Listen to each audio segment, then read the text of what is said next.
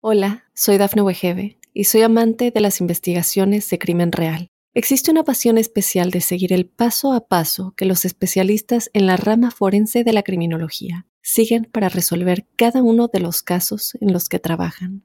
Si tú, como yo, eres una de las personas que encuentran fascinante escuchar este tipo de investigaciones, te invito a escuchar el podcast Trazos Criminales con la experta en perfilación criminal, Laura Quiñones Orquiza en tu plataforma de audio favorita. Mundo Now, noticias en 5 minutos.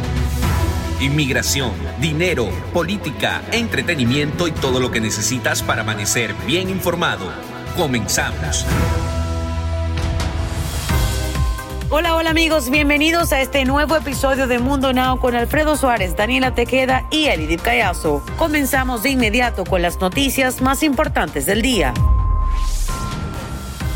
Asesino caníbal capturó a un niño de 13 años para luego desmembrarlo y comérselo, tras haber sido liberado recientemente de un centro psiquiátrico. El sospechoso había sido internado previamente por darse un festín con perros. Romain, el menor de edad, quien solo fue identificado por su primer nombre, había sido reportado como desaparecido el pasado viernes en una villa francesa cerca de Marsella. El cuerpo destrozado y comido del niño fue descubierto dentro de una bolsa en la localidad del país europeo.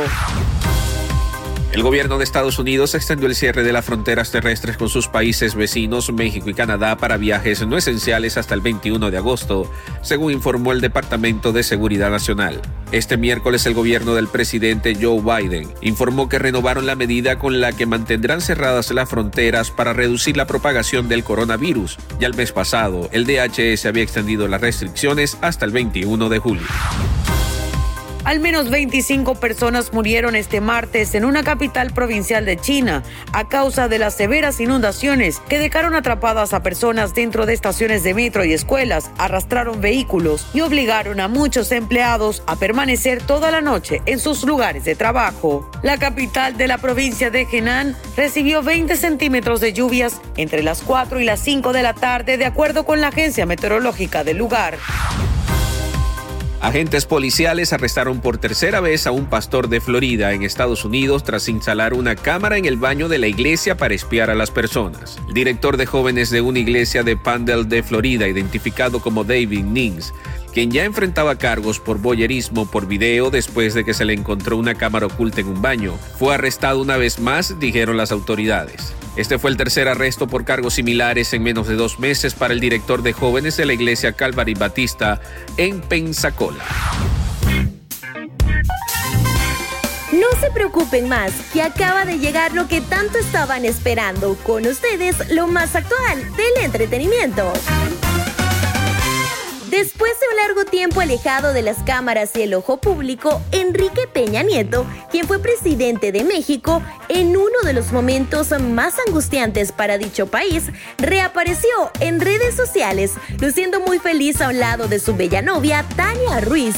Esto con motivo de su cumpleaños número 55, donde la modelo también le dedicó unas dulces palabras por dicho festejo, pero los comentarios no tardaron en surgir.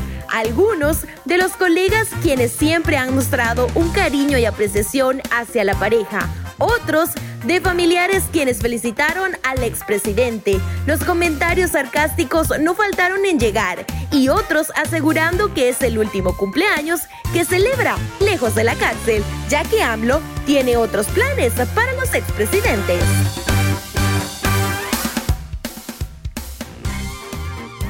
Y en más noticias, seguidores en redes sociales critican al cantante Lalo Mora por besar y manosear a sus fanáticas en plena pandemia. Recordemos que no fue hace mucho cuando el cantante había sido internado por complicaciones de COVID-19. Tremenda polémica que se armó en redes sociales después de que el cantante de música regional mexicana de 74 años, Eduardo Mora, mejor conocido como Lalo Mora, fuera visto no solo tomándose fotografías con ellas, sino también besando y manoseando con sus fanáticas, levantando así un sinfín de críticas al respecto. Deportes. En los deportes, Jesús el Tecatito Corona ha traído el interés de un nuevo equipo en Europa, como es el Tottenham de la Premier League, que se suma a otros clubes como el Sevilla o la Fiorentina, por mencionar algunos.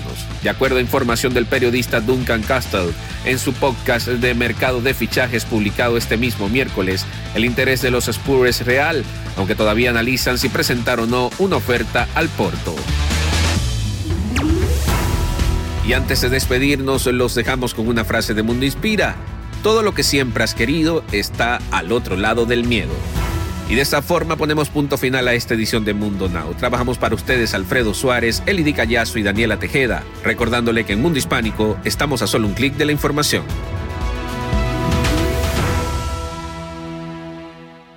Hola, soy Dafne Wegebe y soy amante de las investigaciones de crimen real. Existe una pasión especial de seguir el paso a paso que los especialistas en la rama forense de la criminología siguen para resolver cada uno de los casos en los que trabajan. Si tú, como yo, eres una de las personas que encuentran fascinante escuchar este tipo de investigaciones, te invito a escuchar el podcast Trazos Criminales con la experta en perfilación criminal, Laura Quiñones Orquiza, en tu plataforma de audio favorita.